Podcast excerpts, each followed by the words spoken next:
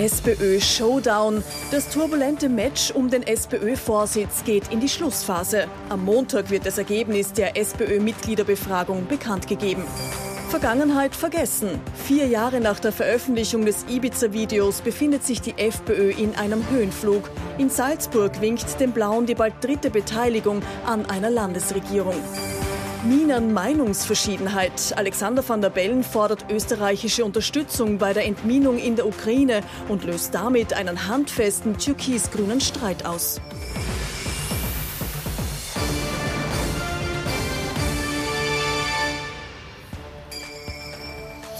Herzlich willkommen zu unserem politischen Wochenrückblick. Ich wünsche Ihnen einen angenehmen Sonntagabend und freue mich, dass ich Sie wieder begrüßen darf. Mit dabei unser Politikexperte Thomas Hofer. Schönen guten Abend. Schönen guten Abend, Herr Knapp. Und unser Meinungsforscher Peter Heik. Auch Ihnen einen schönen Sonntagabend. Schönen guten Recht Abend. herzlich willkommen. Irgendwann ist auch mal die längste Geschichte zu Ende. Man hat es kaum für möglich gehalten, aber die SPÖ-Mitgliederbefragung ist ja schon vorbei. Und morgen, am Montag, soll es dann endlich soweit sein und wir werden erfahren, wer sich bei dieser SPÖ-Mitgliederbefragung durchsetzen konnte. Es ist das innenpolitische Match des Jahres. Pamela Rendi-Wagner gegen Hans-Peter Doskozil gegen Andreas Babler. Das Turnier um den SPÖ-Chefsessel beginnt mit einem Eigentor. Ursprünglich als Zweikampf geplant, will die Bundes-SPÖ die Befragung dann doch möglichst breit aufstellen. So breit, dass selbst eine Giraffe unter den BewerberInnen ist. Sobald ausgesiebt ist, steht fest, es wird ein Dreikampf. Und dabei wird mit harten Worten gefault. Also es ist zwischen Hans-Peter Doskozil und der Sozialdemokratie seit Jahren Krise, nicht zwischen mir und ihm. Wir haben hier keinen Ehekrieg, Frau Milborn, sondern er ist auf Distanz gegangen zu seiner eigenen Partei. Auch Doskozil schießt in Richtung Randy Wagner. Und zwar ausgerechnet am roten Feiertag, dem 1. Mai. wenn mich die Partei mitziehen müsste, wenn ich für, für zukünftige Wahlen der Partei nichts mehr bringen würde, dann ist es das Logischste, dass man zurücktritt. Und auch Randy Wagners Bundesgeschäftsführer Christian Deutsch gerät ins Kreuzfeuer. Dass man Personen austauschen muss, also bei Deutsch beginnen, das äh, glaube ich liegt auf der Hand. Aber es ist auch zu wenig. Das zeigt auch, dass man dort nicht weit genug denkt. Die Struktur der Löwestraße, die Struktur der Partei ist auch einfach aus der Zeit gefallen. Auch Doskozil will Deutsch dauerhaft die rote Karte geben. Stattdessen holt sich der burgenländische Landeshauptmann einen prominenten Spieler ins Team, der eigentlich Randy Wagner zur Teamchefin verholfen hat. Ex-Kanzler Christian Kern. Nach dem Wechsel zu Team Doskozil wirft Randy Wagner Kern Charakterlosigkeit vor. Ja, da ist schon äh, eine menschliche Enttäuschung auch dabei. Schon am 10. Mai ertönt dann der Schlusspfiff für die Mitgliederbefragung. Morgen will die Rote Wahlkommission die Stimmen auszählen und das Ergebnis verkünden. Andreas Babler will als einziger auch zum Parteitag am 3. Juni antreten, sollte er knapp nicht Erster werden. Das innenpolitische Match des Jahres könnte also noch in die Verlängerung gehen. Die SPÖ-Mitgliederbefragung. Bevor wir gleich darüber reden, was morgen möglicherweise bei der SPÖ anders wird. Wir haben ja in den letzten Wochen ausführlich hier über die SPÖ immer gesprochen. Und jetzt schauen wir uns mal an, was Thomas Hofer und Peter Heik in den letzten Wochen hier in dieser Sendung über die SPÖ-Mitgliederbefragung gesagt haben.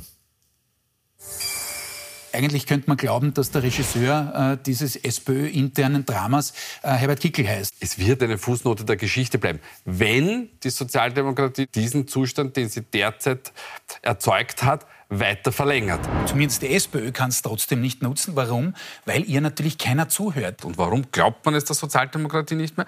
Weil Jahre ins Land sind und aus Sicht der Wähler und Wählerinnen nichts passiert und sagt, hier haben wir einen zahnlosen Tiger. Da hat man schon die Elfer, die da einer nach dem anderen aufgelegt wurden, äh, samt und sonders verschossen und eigentlich dann noch zusätzlich ein paar Eigentore erzielt. Wenn es nämlich anders kommt, dann kann sich die Sozialdemokratie einsargen lassen.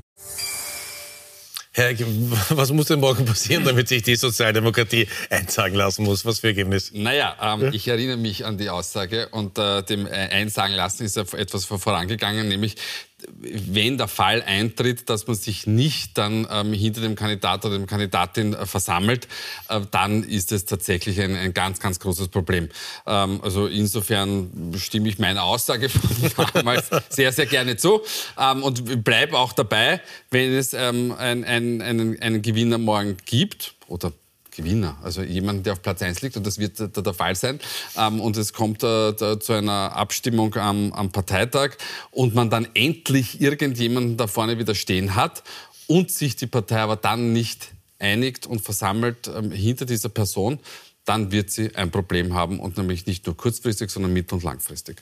Ich hoffe, Sie haben es gerade in der Zuspielung gesagt, die SPÖ hat ganz, ganz viele Elfmeter verschossen. Jetzt kann man auch in einem Fußballmatch nicht unendlich viele Elfmeter verschießen. Nein, dann kriegt ja? man die Tore, aber äh, wie gesagt, und da kippt dann das Fußballbild. Äh, in dem Fall hat man sich wirklich viele Eigentore geschossen. Allein das Design dieser Befragung, äh, der Umstand, dass man keine Stichbefragung, wenn man so will, keine Stichwahl zugelassen hat, äh, dass es eben sein kann, morgen, wir werden sehen, und die SPÖ kann nur darauf hoffen, äh, dass es einen oder eine Siegerin gibt, die auch äh, relativ deutlich vorne ist, dass es ein klares Ergebnis gibt, äh, dass es da keine Zweifel gibt, was dann am Parteitag oder danach noch rauskommt. Das ist einfach ganz entscheidend, nicht? Und da hat man sehr viel davon getan von Seiten der Organisatorinnen und Organisatoren, dass das nicht passiert. Von der Gestaltung des Stimmzettels angefangen, eben bis über das organisatorische Chaos. Und das lässt schon tief blicken und das hat mich auch verwundert, ehrlich gesagt, zumindest in diesem Ausmaß, denn die SPÖ ist schon und war immer eine staatstragende Partei seit der Zweiten Zweiten Republik. Äh, und diese dieses Image, das hat sie schon ein Stück weit verspielt. Und das Dramatische, und so habe ich es auch gemeint mit den aufgelegten Elfmetern, äh, dass das in einer Zeit passiert, wo an sich die Regierung schlingert, massiv in der Defensive ist, aufgrund der Themenlage, die für keine Regierung angenehm wäre. Und die größte Oppositionspartei, also jedenfalls formal gesehen, die SPÖ, ist nicht in der Lage, daraus Kapital zu schlagen. Das freut den Herrn Kickel, so war auch meine, mein Einspieler gemeint, nicht, dass er da quasi Regisseur hinter dem Ganzen sei, ist er natürlich nicht. Ähm, aber zynisch gemeint äh, kann man das so sehen. Ähm, er sagt das derzeit ein und die SPÖ hat sich einfach äh, mit der äh, permanenten Nabelschau äh, selber nichts Gutes getan. Und ich bin ganz beim Kollegen, ab morgen muss es, wer auch immer das gewinnt, ähm, dann in eine andere Richtung gehen, will man äh, nicht äh, dieses, dieses äh, Ende mit Schrecken zu einem Schrecken ohne Ende machen. Glauben Sie wirklich, dass ähm, keiner der drei Spitzenkandidaten irgendetwas weiß? Weil es ist jetzt Sonntagabend. Bis morgen sollten wir es alle wissen, dass da überhaupt nichts geleakt wird, dass man nichts erfährt? Weiß ich nicht. Ich, ich war mit den drei Spitzenkandidaten oder mit den drei Kandidatinnen und Kandidaten nicht in Kontakt jetzt in den letzten Stunden. Vielleicht weiß man was. Äh, ich glaube nur nicht, dass man es jetzt endgültig weiß im Sinne eines Gesamtergebnisses. Warum? Wird vielleicht Teilergebnisse oder eine Ahnung haben. Aber äh, es gibt einen ganz einfachen Grund. Wenn es da jemand wüsste, dann würde es wahrscheinlich das Siegerlager in irgendeiner Art und Weise schon mal vorbereiten und das wird man dann vielleicht merken. Lassen wir uns überraschen, wie es morgen dann ausgeht oder vielleicht auch erst übermorgen. Auch das hat man ja offen gelassen in der SPÖ. Äh, aber äh, allzu lang sollten wir uns da nicht mehr gedulden. Also echter Deutsch-Cliffhanger, dass es möglicherweise bis Dienstag dauert. Herr Heik, Sie als Meinungsforscher, ich weiß nicht, wie viele Wahlen, Sonntage wir gemeinsam äh, verbracht haben. Gibt es eigentlich irgendein mathematisches Modell, mit dem man versuchen könnte zu berechnen, wer da die besseren Chancen hat? Naja, also, äh, eh alle Konjunktiva verwendet. Es ja, gibt, richtig. Ja. Also, ja. Es, also, ein mathematisches Modell ja. gibt es nicht, sondern man, es ist eher so ein, ein, ein, ein, ein, ein bisschen wie Mengenlehre. Ähm, äh, und und äh, die, die geht so ein bisschen wie folgt. Äh, die, die, die burgenländische Landespartei hat die fünftmeisten Mitglieder innerhalb der Sozialdemokratie. Das ist circa ein Drittel der Wiener Landespartei. Und ähm, im Burgenland ist man sehr, sehr stark gelaufen. Das heißt, man rechnet dort mit einer höheren Wahlbeteiligung als möglicherweise in anderen Bundesländern. Und man rechnet auch dann, dass, dass Hans-Peter Doskozil natürlich dort einiges an Stimmen bekommt. Und das ähm, muss man mehr oder weniger, oder müssen die beiden anderen Lager dann einmal kompensieren. Ähm, wie, wie denn die Bundesländer äh, eingeschätzt werden können, das ist schwer zu sagen. In Oberösterreich hat sich ja äh, Bürgermeister Luger aus Linz ähm, für Hans-Peter Doskozil ausgesprochen gesprochen, da sagt man, naja, vielleicht ist das ein bisschen ein Vorbote auch für Hans-Peter Doskozil. Wien ist tendenziell eher, wird eher Randy Wagner oder Babler zugerechnet. Also Sie sehen schon, es, es gibt hier einige Unwägbarkeiten und die größte Unwägbarkeit ist eigentlich, äh, wer, wer, sind denn jene Wähler und Wählerinnen, die da hingehen werden? Ähm, also ich würde nicht sagen, dass wir ein Modell haben. Es gibt so eine Daumenmalpierrechnung, aber wie es ausgeht, das weiß kein Mensch. Und weil es der Kollege gerade angesprochen hat, die Frage ist wirklich, wer kann mobilisiert werden oder wer wurde mobilisiert? ist ja schon einige Tage her, jetzt das Ende der Befragung. Und es ist tatsächlich so, dass mehrfach äh, Insider aus der SPÖ gesagt haben, ähm, dass sie schlicht und ergreifend ein Drittel ihrer Wähler oder Wählermitglieder einfach nicht kennen. Äh, und da ist die Frage, wie viel haben da wirklich mitgemacht? Wenn es eine sehr hohe Wahlbeteiligung gibt, könnte das potenziell ähm, Randy Wagner nutzen. mit dem Argument, na, Solidarität und so geht man nicht um mit einer Parteivorsitzenden etc. So eine mittelhohe, äh, was weiß ich, 60, 65 Prozent bis zu zwei Drittel könnte durchaus Doskozil favorisieren und eine niedrige, weil er natürlich auch einiges mitgebracht hat an, an neuen Unterstützerinnen und Unterstützern, könnte Babler helfen. Aber das ist alles Schall und Rauch. Wir müssen warten aufs Ergebnis äh, und dann wissen wir es. Und wie gesagt, im blödesten Fall für die SPÖ ist es so, dass es vielleicht ein knappes Ergebnis gibt und äh, dass sich dann sozusagen dieses Match, äh, das durchaus untergriffig eben geführt wurde, wie wir im Zuspieler gesehen haben, fortsetzt bis zum Parteitag und vielleicht darüber hinaus. Und was überhaupt ein GAU wäre, äh, wäre äh, der Fall, dass der eine oder die eine, wie auch immer, ähm, die Befragung gewinnt und dann am Parteitag anders entschieden würde. Ähm, das das wäre überhaupt äh, etwas, was man nur ganz schwer reparieren könnte, ganz im Sinn äh, des ersten Zitats vom Kollegen. Herr Gers, jetzt müssen wir sagen, wir wissen es einfach nicht, kann man auch mal sagen. Äh, können Sie aber jetzt schon abschätzen, es gibt ein paar Kommentatoren, die gesagt haben, Mittelfristig ist es vielleicht nicht ideal, aber es hat der SPÖ trotzdem mal gut getan, wenn man viel über Inhalte gesprochen hat. Man hat, man hat viel an Konzepten gehört, das wieder mal auf den Tisch kam. Würden Sie dem auch zustimmen? Hat es der SPÖ vielleicht mittelfristig sogar geholfen? Ah, das ist natürlich ein bisschen eine Binsenweisheit, ähm, äh, dass man über Inhalte spricht, weil äh, natürlich ist, sind Inhalte das Entscheidende. Schlag nach auch bei der, bei der Freiheitlichen Partei, die auf ihren Themen noch draufbleiben, auch durchwegs in eine opportunistische Art und Weise, die immer auf jenes äh, Themenfeld gegangen sind, das halt mal gerade frei war. Ähm, aber natürlich sind die, die Inhalte das Wichtigste. Ähm, es muss aber natürlich auch die, die, die Personen dazu passen, die schlicht und ergreifend ja diese äh, Themen propagieren müssen. Und die Sozialdemokratie ähm, macht ja auch äh, bei den Themen, die da wären, einfach schlicht und ergreifend, wie der Kollege Hofer schon vorher gesagt hat, ja auch Fehler. Nicht? Weil das Themenumfeld ist ja eigentlich wie gemacht für die Sozialdemokratie und sie kann es trotzdem nicht nützen. Also ja, sind die Inhalte aber ganz offensichtlich nicht nur. Absolut. Und ich würde dem äh, solchen Einwand, der von Ihrer Seite kam, zitierend äh, ein paar Kolleginnen und Kollegen, ja, in der Theorie, im Märchenbuch, im Politischen klingt das ganz gut. Na, jetzt haben wir über unsere Themen geredet, jetzt mögen uns die Leute wieder. Aber was ist denn im Vordergrund gestanden? Schon der Streit. Und diese Vorwahl, wenn ich das so sagen und formulieren darf, in der SPÖ, hat auch einen Effekt gehabt. Und ich mache das jetzt, und das kann man bei den anderen auch ein bisschen machen, mit Abstrichen bei Babler nicht. Er konnte durchaus sein, äh, seine, seinen Wiedererkennungswert deutlich steigern, ganz sicher. Äh, aber bei Doskozil zum Beispiel, der musste sich jetzt in, diesem, in dieser Zeit der Befragung eigentlich auf eine Option fest Festling und in eine Ecke drängen lassen, nämlich in Richtung einer sogenannten österreichischen Ampel, was er eigentlich am Wählermarkt so nicht braucht. Denn die Idee von Hans-Peter Doskozil wäre ja, im ÖVP- und FPÖ-Lager zu wildern. So, jetzt musste er mit Blick auf die Mitglieder, die natürlich deutlich linker sind, als jetzt sozusagen die Gesamtbevölkerung sagen, na, na, ich mache eh die Ampel und mit den bösen ÖVP-Lern und FPÖ-Lern will ich eh nicht. Na, das schränkt ihn natürlich ein. Das ist ein klassischer Effekt einer Primary, also aus den USA kennen wir das. Und das hat man halt jetzt auf der österreichischen Bühne auch gesehen. Wenn das alle Parteien betreffen würde, Herr Knapp, dann würde ich noch sagen, okay, gut, haben jetzt alle das Problem mit dem internen Gemetzel. Ähm, aber es war halt nur die SPÖ, die sich das zugemutet hat. Können wir zur Tagespolitik kommen? Die SPÖ hat einen Misstrauensantrag gegen die Regierung gestellt und hat jetzt eine Blockade angekündigt. Wird also bei wichtigen Gesetzen, wo es eine Zweidrittel-Mehrheit braucht, nicht mehr mitstimmen, solange die Regierung nichts gegen die Teuerung macht. Wie kommt das bei der Bevölkerung an? Das kommt auffallend gut an, ähm, Herr Knapp. Äh, äh wir haben das ja in der Frage der Woche ähm, abgetestet.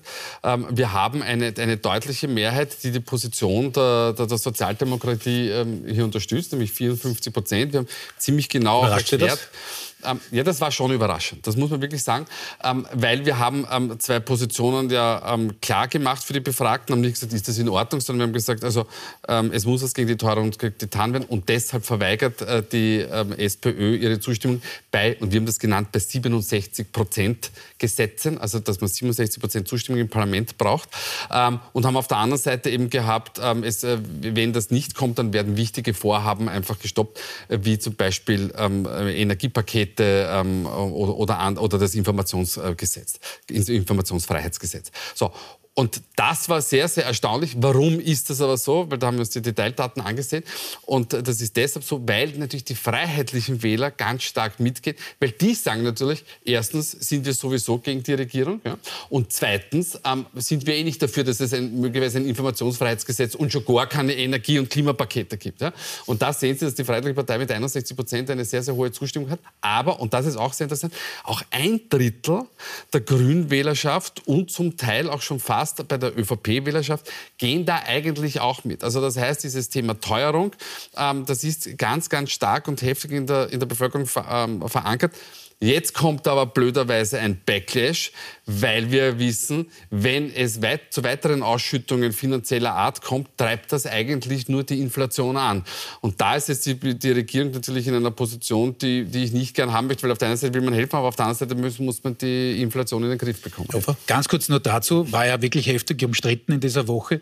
Äh, ich sehe diesen Schritt ein bisschen zwiespältig. Einerseits, ja, ist das legitim von Seiten der SPÖ, das zu machen, aber ich glaube, mittel- bis lang langfristig kann es noch auf den Kopf fallen. Weil wenn der Kollege Hayek dann in zwei, drei Monaten die nächste Umfrage macht und sagt, finden Sie es in Ordnung, dass die SPÖ jetzt dieses Energiegesetz oder das Informationsfreiheitsgesetz justament blockiert, na, dann wird vielleicht der Mehrheit wieder dagegen sein. Also das Ganze kann einen einholen, wenn man es nicht inhaltlich begründet. Und da gab es ja, Babler zum Beispiel bei einer, ähm, einige interne Kritiker, die schon gesagt hat, na, man sollte schon die Gesetze an sich bewerten. Also ja, das war ein Aha-Effekt, aber einer, der durchaus äh, auch noch einen Pferdefuß äh, mit sich bringen kann. Ganz kurze Nachfrage, hilft die SPÖ jetzt der ÖVP, die möglicherweise bei manchen Gesetzen mit den Grünen eh gar nicht so froh ist, dass sie beschlossen werden müssen? Naja klar, also es, es gibt ja nicht nur immer einen Gewinner, und wie es der Kollege Hofer schon gesagt hat, es ist ein bisschen eine, eine unausgegorene Situation. Und die äh, Sozialdemokratie versteht sich ja nicht als Fundamentalopposition. Das hat sie nie getan. Die Freiheitliche Partei hätte damit überhaupt kein Problem. Warum? Weil fünf Tage später ändert Herbert Kickl auch jede Position wieder. Also das wäre nicht das, das, das Thema. Letzter Satz. Wer sich freut in der Regierung ist die ÖVP. Denn die kommt jetzt ganz gut über ein paar Klippen oder um ein paar Klippen herum. Äh, das Problem haben inhaltlich eher die Grünen, weil die ÖVP sagen kann, na leider, wir hätten eh beim Informationsfreiheitsgesetz, hat sie bislang nicht, und auch bei dem einen oder anderen Energiegesetz. Äh, und jetzt kann man natürlich die heiße Kartoffel äh, elegant, jedenfalls was die eigenen Zielgruppen angeht, weiterspielen da ins SPÖ-Lager. Ich wette, dass Sie wissen, wo Sie heute vor vier Jahren waren. 21. Mai 2019. Sie erinnern sich, am frühen Abend wird das sogenannte Ibiza-Video bekannt. Da gibt es bei uns in der Krone zack, zack, zack, diese drei, vier, drei, vier Leute, die müssen ja, werden, drei, vier Leute, die müssen abserviert werden. Vor vier Jahren wird das Ibiza-Video veröffentlicht, in dem Heinz-Christian Strache mit einer vermeintlichen Oligarchennichte unter anderem über die Übernahme der Kronenzeitung fantasiert. Nur einen Tag später tritt Vizekanzler und FPÖ-Chef Strache zurück. Ja, es war eine besoffene Geschichte. Die Blauen stürzen bei der folgenden Nationalratswahl um fast 10 Prozentpunkte ab und landen auf dem dritten Platz. Die FPÖ als Partei zu zerstören, sei laut Ibiza-Drahtzieher Julian Hessenthaler nicht das Ziel gewesen. Mein Anspruch war primär, die, was ich meine, strafrechtlich überprüfungswürdigen Vorgänge um den Herrn Strache aufzudecken. Ich wollte eine Systemik aufzeigen, auch insbesondere in Richtung Russland äh, und der FPÖ. Die Vorwürfe scheinen vier Jahre nach der Videoveröffentlichung viele nicht mehr zu stören. Die FPÖ liegt in jeder Umfrage unangefochten auf Platz 1. Parteichef Herbert Kickel sieht sich schon als nächster Volkskanzler, wie er sagt. Bei den letzten Landtagswahlen reiten die Freiheitlichen auf einer Erfolgswelle, zuletzt in Salzburg. Dort verhandelt die FPÖ mit der ÖVP gerade über eine neue Landesregierung. Laut Landeshauptmann Wilfried Haslauer sind die schwarz-blauen Verhandlungen fast abgeschlossen. Wir sind inhaltlich soweit durch. Es gibt ein, zwei kleinere Punkte. Aber ich habe keinen Zweifel daran, dass man die nicht auch noch lösen kann. Damit wäre die FPÖ nach Niederösterreich und Oberösterreich bald zack, zack, zack bereits in der dritten Landesregierung. Für Sie überraschend, wenn wir uns das Video anschauen, dass es erst vier Jahre her ist und dass sich die FPÖ so schnell erholen konnte. Ist die FPÖ so gut oder sind die anderen momentan so schlecht? Beides ist der Fall. Und nein, ich bin nicht überrascht, denn das hat sich auch angekündigt. Äh, Herbert Kickl äh, hat ja schon im Wahlkampf 2019 alles versucht, strategisch was möglich war, aber da war er auch er äh, quasi auf der Verliererstraße. Das war damals etwas, äh, was der FPÖ massiv geschadet hat. Wiewohl ich dazu sage, man ist nicht mehr so eingebrochen bei der Wahl 2019, trotz Ibiza und Spesenaffäre, die darf man nicht vergessen in dem Zusammenhang, wie nach Knittelfeld. Damals fiel man von rund 27 auf 10, dann 2019 nur mehr von etwas äh, über 26 äh, auf 16. Also da ist der Sockel der freiheitlichen Wählerinnen und Wähler deutlich höher schon. Und das, was seither passiert ist, war einerseits das Versagen der anderen, haben Sie vollkommen recht, aber eben auch das strategische Geschick äh, des Herbert Kickl, der es verstanden hat, diesen alten Markenkern der FPÖ, wir da unten gegen die da oben, mit allen möglichen Verschwörungstheorien und, und äh, Anti-Regierungs-, Anti-, was auch immer aufzuladen. Und das ist auch beileibe nicht mehr nur ein Thema. Das ist nicht mehr nur das Thema Migration. Ja, das spielt mit. Ja, es hat auch mitgespielt das Thema Corona, aber auch da äh, macht man sich zu einfach, wenn man sagt, das sind nur die beiden Geschichten, sondern da kommt dazu das Thema Klima, da kommt das Thema dazu unter Anführungszeichen politische Korrektheit, Wokeness, wo die FPÖ sich einfach immer kontrasetzt und immer versucht, ihren Freiheitsframe, ihre Erzählung der Freiheit, aus Ihrer Warte, gegen die sogenannte Unterdrückung, Diktatur nennt der Herr äh, Kickel, äh, seitens der Regierung oder von sonst wem, irgendwelchen globalen Eliten, was auch immer, ähm, herbeizufantasieren oder herbeizureden und zu sagen, so und wir sind die Kämpfer für euch, quasi die modernen Robin Hoods des 21. Jahrhunderts. Wenn wir uns jetzt die aktuellen Umfragedaten, die Sonntagsfrage anschauen, die FPÖ führt momentan, man könnte das Gefühl haben, vier Jahre später das Ibiza-Video eigentlich der ÖVP mehr geschadet als der FPÖ. Ähm, zu, ja, zu, dieser ja. Ansicht könnte man kommen, aber es ist ja nicht das Ibiza-Video, sondern es sind ja die, die, die, also das waren ja die Folgewirkungen aus der Casino-Affäre und dann, dann der, der, der Urausschüsse und so weiter und so weiter. Genau, ja. richtig. Ähm, äh, mein Gott, so, so ist es halt. Ähm, was, was man nicht vergessen darf, ist ja, dass Sebastian Kurz zurückgetreten ist. Dann, dann, dann hat es äh, den Herrn Schallenberg gegeben als, als Zwischenbundeskanzler. Dann kam ähm, äh, Karl Nehammer, dass ich es herausbringe. Ähm, äh, er hat dann gleich einmal die Impfpflicht geerbt. Also er hat einen denkbar schlechten Start. Er konnte dann äh, keinen wirklichen Kanzlerbonus aufbauen. Und deswegen ähm, hatte die ÖVP eben dieses Problem. Wobei man jetzt dazu sagen muss, sie hat schon wieder an Boden und Stabilität gewonnen. Man ist äh, in der Regierungspolitik auch in manchen Aussagen durchwegs kantiger unterwegs, ähm, versucht sich auch immer wieder äh, klar abzugrenzen, hat auch jetzt wieder einen, ein bisschen eine Art Infight mit dem ähm, Bundespräsidenten. Da kommen wir heute noch dazu wegen der Entminung in der Ukraine. Also man, man versucht so Boden gut zu machen um den Abstand auch zur, äh, zur Freiheitlichen Partei nicht äh, zu groß werden zu lassen und der ist auch wirklich geschmolzen. Also wir weisen derzeit ähm, die, die ÖVP bei, sagen wir mal, 24, 25 Prozent aus und die Freiheitliche Partei bei 29, 30. Das war schon größer. Man wird sehen, was noch im nächsten Jahr, oder besser gesagt bis zur Wahl, weil wir wissen nicht, ob es ähm, nicht im, im, Herbst tatsächlich um 2024 die Wahl stattfindet und nicht vielleicht sogar früher.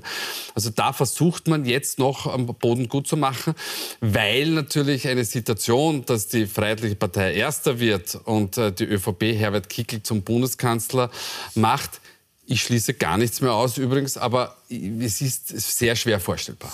Ganz kurze Nachfrage noch, wie immer ohne Zeit. Also Sebastian Kurz hat mal einem Interview gesagt, das war sein größter Fehler, dass er damals die Regierung beendet hat. Ja, das war ein Buch ja. von Conny Bischofberger von der Krone-Zeitung und das war aus meiner Sicht das, das Bemerkenswerteste an diesem Buch oder an, an, an der Aufarbeitung seinerseits, äh, weil er gesagt hat, sein größter Fehler war eben, die Regierung zu beenden. Und das lässt natürlich tief blicken, was seine machtstrategischen Überlegungen angeht. Ich glaube, es wäre sich trotzdem nicht ausgegangen, denn wir hätten eine ganz andere Diskussion auch international geführt, hätte Kurz versucht, die Regierung weiterzuführen. Und ja, da gab es natürlich am Samstag nach diesem entscheidenden Freitag dann noch die Überlegungen, wie ist das mit Kickel und wie muss er zurücktreten, will er zurücktreten etc. Äh, das alles gab es. Äh, aber ich fand es bemerkenswert, dass Kurz, dass er seinen größten Fehler gesehen hat, dass er es eben dann nicht weiter versucht hat. Denn er war natürlich an diesem Abend sehr dezidiert, also am Samstag nach dem äh, Bekanntwerden des Videos, in dem er gesagt hat, geht gar nicht, Game Over und die Freiheitlichen haben sich für ihn disqualifiziert. Sie erinnern sich zurück, die Wahl 2019, die ÖVP gewinnt massiv dazu und bildet die Regierung aus zwei Welten, nämlich äh, die ÖVP mit den Grünen. Und in dieser Regierung kracht es in dieser Woche wieder ganz ordentlich. Schuld ist eigentlich Alexander van der Bellen. Der Bundespräsident hat nämlich vorgeschlagen, dass es eine österreichische Beteiligung des Bundesheers bei der Entminung in der Ukraine geben soll. Februar 2023. Der österreichische Bundespräsident Alexander van der Bellen reist in die Ukraine. Sie ist damals seit fast einem Jahr Kriegsgebiet, angegriffen, zerstört, vermint. Bei dem Staatsbesuch fragt ein Journalist van der Bellen nach einer möglichen österreichischen Beteiligung bei Entminungseinsätzen. Tricky question, würde ich sagen. ähm, durch Bundesheerangehörige in einem Kriegsgebiet würde ich spontan sagen, geht wahrscheinlich nicht. Ja? Aber die Definition und Interpretation der österreichischen Neutralität ist ja immer wieder nicht, nicht ganz nicht ganz einfach. Die tricky question lässt Van der Bellen offenbar nicht los. Mittlerweile sieht er österreichische Hilfe bei humanitären Entminungseinsätzen, etwa von Schulen, als notwendig an. Diese Woche macht er Druck und sagt, er verstehe nicht, warum die Bundesregierung bei der Frage der Entminung immer noch zögere. Damit geht er als Oberbefehlshaber des Bundesheers auf Konfrontationskurs mit Verteidigungsministerin Claudia Tanner. Sie lehnt aktive Entminungshilfe, auch mit Verweis auf die Neutralität, ab und bekommt Rückendeckung von ihrem Parteifreund, dem ÖVP-Bundeskanzler Karl Nehammer. Er verkündet per Aussendung, es wird kein österreichischer Soldat für so einen operativen Einsatz ukrainischen Boden betreten, solange das ein Kriegsgebiet ist. Daraufhin meldet sich dann auch noch der grüne Vizekanzler zu Wort. Niehammer sei offenbar falsch berichtet worden. Denn um so einen operativen Einsatz gehe es gar nicht, eher um Entminungsgerät, Ausbildung und mehr Geld. Und so ist sich die schwarz-grüne Koalition wieder einmal einig darüber, dass man sich nicht einig ist. Eben auch in der immerwährenden Debatte um die immerwährende Neutralität. Hoffe, damit wir es auf die innenpolitische Tangente zurückführen. Mhm. Wovor hat Nehammer da Angst, dass ein österreichischer Soldat möglicherweise verletzt und verwundet wird? Wir bleiben ja. im Thema ja. von vorhin. Er hat Angst vor der FPÖ und davor, dass äh, der Herr Gickel sich wieder hinstellt und sagt, na da, ich habe es euch immer gesagt, nicht Neutralität schon längst entsorgt. Äh, das sind die Büttel der Amerikaner oder von sonst irgendwem, der EU, keine Ahnung, äh, und geben jetzt sozusagen die heilige Kuh auf oder, oder, oder verkaufen sie und verscherbeln sie. Davor hat er Angst und die gesamte ÖVP und ganz im Lichte dessen, was wir vorher besprochen haben, äh, versucht die ÖVP, und meistens geht es in der politischen Kommunikation oder sehr häufig geht es darum, Unterschiede zu definieren, einen sogenannten USB, eine Unique Selling Proposition, also ein Alleinstellungsmerkmal oder mehrere herauszuarbeiten.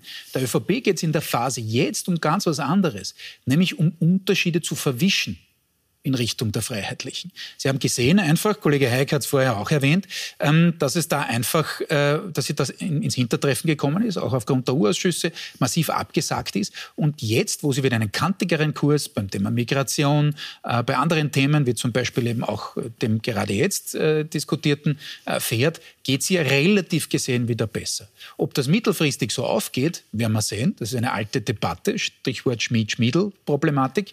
Aber das ist sozusagen derzeit die ganz, ganz klare Linie, die die ÖVP definiert.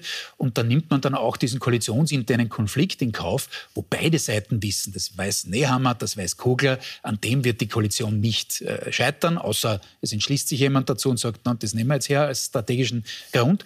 Aber ich gehe nicht davon aus, äh, sondern man bedient jeder für sich die eigenen Zielgruppen. Gut, der Bundespräsident spielt jetzt auch noch eine Rolle, äh, soll sein. Da ist die Frage, wie definiert er das dann weiterhin in Richtung der nächsten, des nächsten Wahlkampfs. Ja, das war jetzt schon mal so, dass er sich aus dem Fenster gelehnt hat. Könnte er natürlich bei anderen Themen auch machen, wo er sich eher zurückgehalten hat. Teuerung zum Beispiel. Ne? Genau, wird man sehen, wie er, wie er das weiterführt. Aber das ist ein eigenes Thema. Für die Koalition ist es, wie gesagt, das 17. Thema von links mittlerweile, äh, wo man eh weiß, dass man äh, auf ganz anderen Planeten lebt äh, und äh, trotzdem macht man es und, und bleibt gemeinsam in der Regierung, weil man derzeit jedenfalls keine Alternative hat. Ähm, Heik, die Informationen, die aus dem Ministerium Gewessler diese Woche durchgesickert sind, Vervierfachung der CO2-Steuer, möglicherweise 90 km/h als Höchstgeschwindigkeit auf den Landstraßen, das sind auch sehr, sehr emotionale Themen. Äh, sehen Sie das als potenzielle Gefahr für die Regierung oder sagt man auch, okay, die Grünen müssen sich halt jetzt auch positionieren? Na, genau ja. das passiert jetzt. Also, Aber kann man sich überziehen auch? Ist da nicht die Gefahr, dass das überzogen naja, wird? Die, die, die, Frage ist, was, was ist jetzt die Gefahr aus, aus Sicht der, der, der Koalition? Dass sie möglicherweise ähm, ähm, früher aufgelöst wird als der, der, reguläre Termin. Es gibt, naja, davon geht man sowieso bis zu einem gewissen Grad aus. Ähm, und es ist für die Grünen sowieso überschaubar, weil es ist ganz klar, sie kommen in, in eine äh, Regierung mit der ÖVP, kommen sie schlicht und ergreifend nicht mehr. Das wird sich arithmetisch einfach nicht mehr ausgehen. Das mit der Ampel ist auch so dahin zu stellen. Das heißt, man versucht sich jetzt selbst gut zu positionieren und möglicherweise auch noch das eine oder andere Thema doch noch irgendwie durchzubekommen, ähm, um der äh, Bevölkerung und insbesondere den eigenen Wählergruppen zu signalisieren, wir sind die Grünen, wir treten noch immer für die grünen Themen ein und das ist das Aller, Allerwichtigste. Und um das geht es derzeit schlussendlich und nicht mehr. Ich gehe nicht davon aus, dass ähm, heuer es zu, ein, zu, einem Crash kommt in der Koalition, aber mein Gott, im, im nächsten Frühjahr möglicherweise vorgezogene Neuwahlen, warum nicht? Noch einmal auf die Frage zurück, warum äh, könnte es auch daneben gehen? Weil man natürlich von beiden Seiten nicht haben will, dass nur der Streit dominiert. In Zeiten der Teuerung, der Inflation, der tatsächlich vielen Leidenden in Österreich unter dieser Situation, muss man natürlich da auch Lösungskompetenz beweisen. Das hat man in den letzten eineinhalb Wochen versucht, wo man dem Boulevard und den Medien insgesamt ein bisschen hinterhergehoppelt ist und versucht hat, irgendeine Lösungskompetenz zu zeigen. Das ist also eine Gratwanderung. Bedienen der eigenen Zielgruppen und doch gemeinsam versuchen, den Eindruck zu erwecken, dass einem doch schon noch was einfällt gegen die großen Themen. Wir reden gleich in der Sendung über die Top und Flops, wenn diese Woche besonders positiv aufgefallen ist und wer es durchaus hätte besser machen können. Und dann reden wir über den Nationalratspräsidenten Wolfgang Sobotka. Warum der sich im wahrsten Sinne des Wortes ordentlich verklimpert hat. Sie sehen ihn hier am goldenen Flügel im Parlament. Das besprechen wir gleich nach einer kurzen Pause. Wir sind gleich wieder zurück.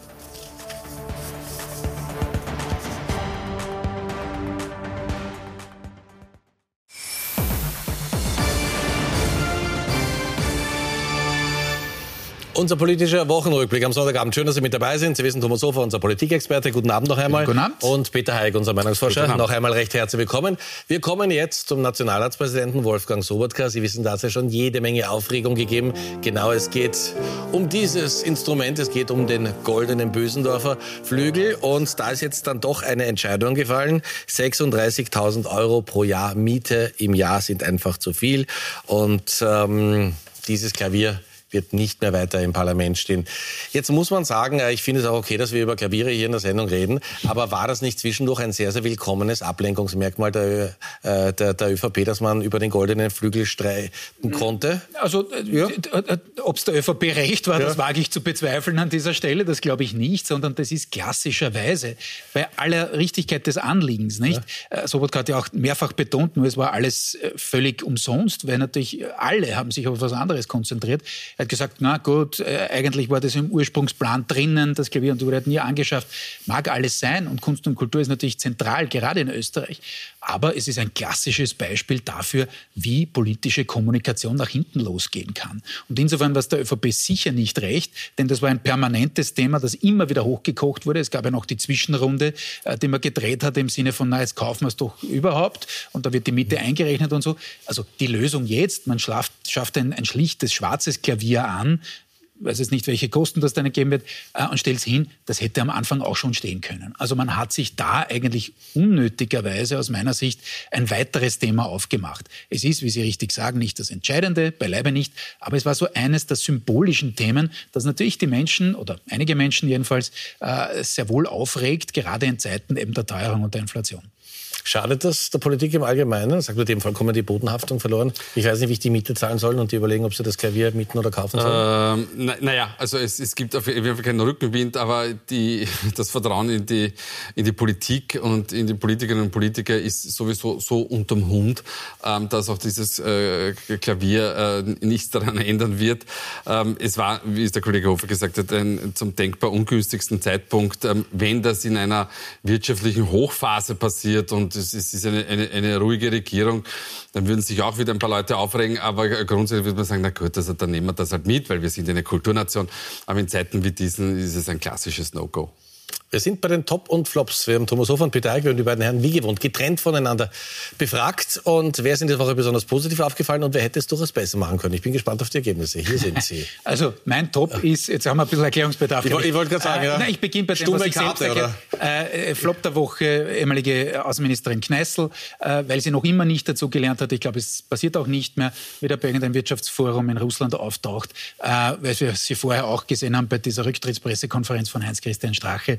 Flop der Woche, weil unbelehrbar äh, muss nicht sein. Äh, andere haben Russland auch falsch eingeschätzt, haben viele, ähm, aber andere waren bereit dazu zu lernen, sie nicht. Ähm, Top der Woche Ibiza, das ist äh, ah, okay, der Grundriss ja, okay. der Insel. Äh, ich sage das aus mehrfacher, äh, mehrfacher Hinsicht, Sie haben es vorher schon in der Frage drinnen gehabt, so diese Geschichte kurz hätte damals doch gespielt, hat es als größten Fehler gesehen, äh, dann doch weiterzumachen. Ich fand es grundsätzlich, auch äh, wenn teilweise vielleicht übers Ziel hinausgeschossen wurde, aber grundsätzlich schon richtig, dass wir diesen schmerzhaften Prozess als Land durchgemacht haben und noch immer durchmachen. Und ich sage auch eines dazu, und das durchaus warnend für auch uns. Ja, äh, ich fürchte, dass es in Zukunft um einiges schwieriger werden wird, solche Skandale wirklich so aufzuarbeiten. Äh, denn wir betreten das Zeitalter der Bewegtbildmanipulation mit künstlicher Intelligenz und sonstiges. Wäre Ibiza nicht vor vier Jahren, sondern in vier Jahren passiert, hätte sich wahrscheinlich der Herr Strache hingestellt und gesagt, alles fake, das war ich nicht, wer zieht so ein Leiberl an, ich weise jede Schuld von mir, das ist nur Fake und das war eine künstliche Intelligenz. Insofern Warnung an uns alle, wir müssen da sehr, sehr achtsam sein äh, und wirklich ganz klar trennen zwischen Fiktion und Realität. Jetzt ist Ibiza schon eine Herausforderung für alle, die keine Geografieprofessoren sind. Äh, Ihr Top, äh, ich überlege gerade, was, was soll das darstellen? ja, Fehlersuchbild. Fehlersuchbild oder? oder? Äh, das soll ein, ein, ein, Symbol sein für die Wirtschaftsforscher und Forscherinnen okay. in Österreich.